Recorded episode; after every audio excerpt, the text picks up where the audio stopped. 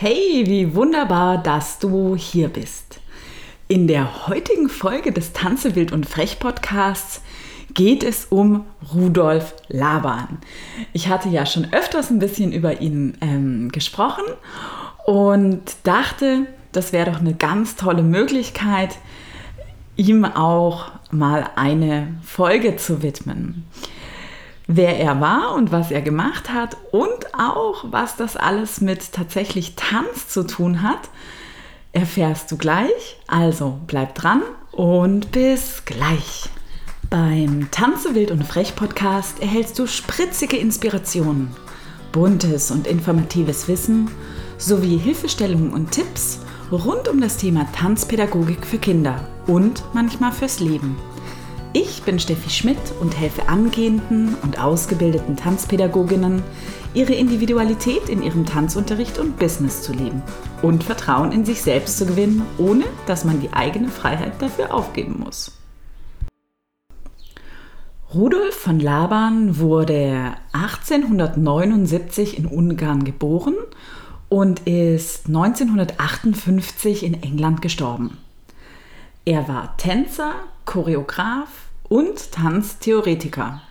Ebenso studierte er Musik, Architektur und Kunst. Als kleiner Junge war Laban bei einem Auftritt von Derwisch-Tänzern. Das hat Antja Kennedy mal erzählt. Und dieses Erlebnis prägte ihn so tief, sodass der Tanz und die Bewegung auf ihn eine lebenslange Faszination hatte. Ich glaube, dass die 1920er Jahre wohl eine ganz, ganz besondere Zeit waren. Rudolf Laban, Rudolf Steiner, Karl Gustav Jung, alle wirkten in dieser Zeit. Und meinem Empfinden nach ging es um eine Bewusstwerdung des Seins.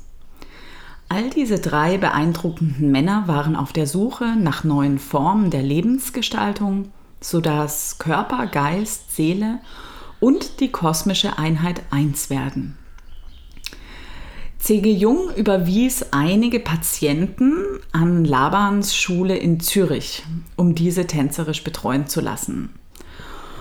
Ob Laban und Jung sich je zu einem Pläuschchen getroffen haben, ist tatsächlich zu vermuten, da beide zeitgleich in Zürich gelebt haben. C.G. Jungs Studien mit Symbolen, die ins Unterbewusstsein greifen und dass tatsächlich jede Form eine individuelle Bedeutung hat, waren für Laban bestimmt sehr befruchtend, falls sie sich trafen. Dies könnte vielleicht auch die Sichtweise der persönlichen Einzigartigkeit in seiner Arbeit beeinflusst haben. Wer weiß. Labans Weltansicht, dass in jeder Bewegung ein Zauber oder beziehungsweise ein Kristall innewohnt, hat ihn geprägt, die Welt ganzheitlich zu erfahren, den Mensch in all seinen Dimensionen zu erfassen. Er besaß die beeindruckende Fähigkeit, besonders gut zu beobachten und wie ein Architekt tänzerische Bewegungen in seinem Umfeld wahrzunehmen und diese zu notieren.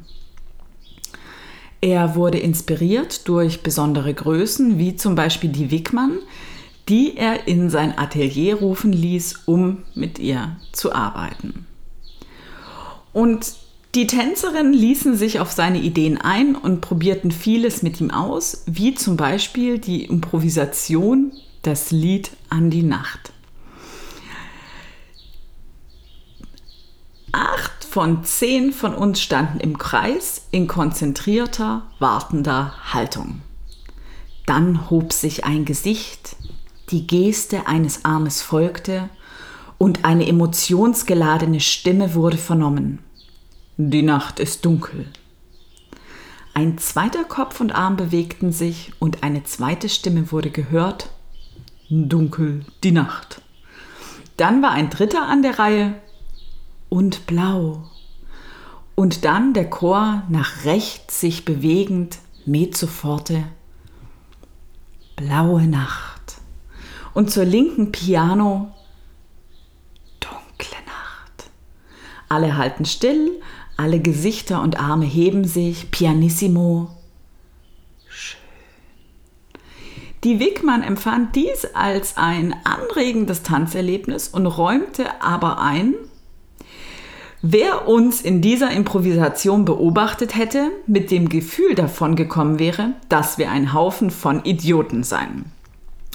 Dies ist ein Zitat aus dem Buch von Evelyn Dörr, Rudolf Laban, ein Porträt. Den Link dazu mache ich dir in die Short Notes. Dieses Beispiel zeigt, wie sehr das Experiment und das Suchen bei Laban im Vordergrund standen. Die begeisterten Labanesen hatten viel Freude am Forschen, andere hingegen empfanden diese Suche und das Experimentieren als langweilig und verließen diesen inneren Zirkel. Laban wurde inspiriert durch viele Frauen. Susanne Perrotet gab ihm die Kraft und den Rückhalt, seine Ideen zu verwirklichen. Mary Wickman inspirierte ihn auf eine künstlerische Art und Weise, doch war diese Zusammenarbeit durch ihre expressive Art des Tanzens und ihrer Leidenschaft in vielen Fällen hinderlich für seine choreologischen Analysen. Er hatte viel Kontakt mit seinen ehemaligen Meisterschülern, Geliebten und Kollegen.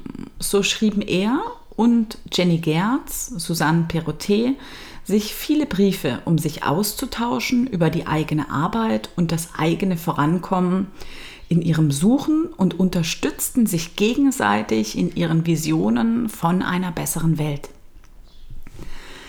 Laban wurde zunehmend klarer in seinem Konzept und auch in seiner Notation. Seine Tanzschrift hat sich über die Jahre sehr verändert. Leider hat er, wie er sich selbst so in seinem Lebensabend zurücklehnte, festgestellt, dass er es versäumt hat, sich die Rechte an seinen eigenen Werken zu sichern. Vielleicht ging er auch so als Freigeist davon aus, dass das, was er geschaffen hat, für alle da ist. Wer weiß. Sein ursprünglicher Begriff Kinetographie wurde in Laban-Notation umbenannt. Beharrlich blieb er aber an seiner Vision von Tanz, Tanzbeobachtung und Tanzschrift lebenslang treu.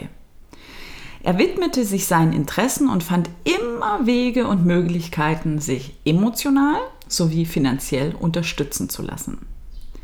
Labans Vermächtnis geht tatsächlich bis in die heutige Zeit. In jeder Tanzausbildung wird mit seinen Tanzthemen gearbeitet selbst wenn die Lehrer oder Studenten gar nicht wissen, dass es sich hierbei um Laban handelt.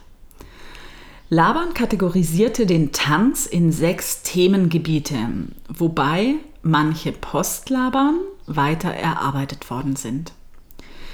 Die Themen sind Raum, Energie, was in der Bewegungsanalyse tatsächlich Antrieb heißt, Form, Körper, Beziehung und Phrasierung. Und leider ist es so, dass mir häufig so amüsante Blicke begegnen, wenn ich das Wort labern sage. Denn wahrscheinlich denken diese Menschen oft so an Ausdruckstanz und wahrscheinlich an dieses nackige Tanzen damals. Aber Laban hat es tatsächlich geschafft, eine einheitliche Bewegungssprache für Tänzer und den Tanz zu entwickeln, welche ganz unabhängig von Stilen und Modeerscheinungen ist. Er gibt uns allen, egal aus welchem Tanzstil wir kommen, Ballett, Jazz, Modern, Zeitgenössisch, Stepptanz, Hip-Hop, Voging, Lyrical, African Dance, Funky House, Dancehall, Bauchtanz, Bollywood, Musical, Gaga die Möglichkeit, einzigartig zu sein und uns vor allen Dingen frei von Wertung zu verständigen. Laban schenkt uns allen Verbindung, denn wir alle lieben Tanz.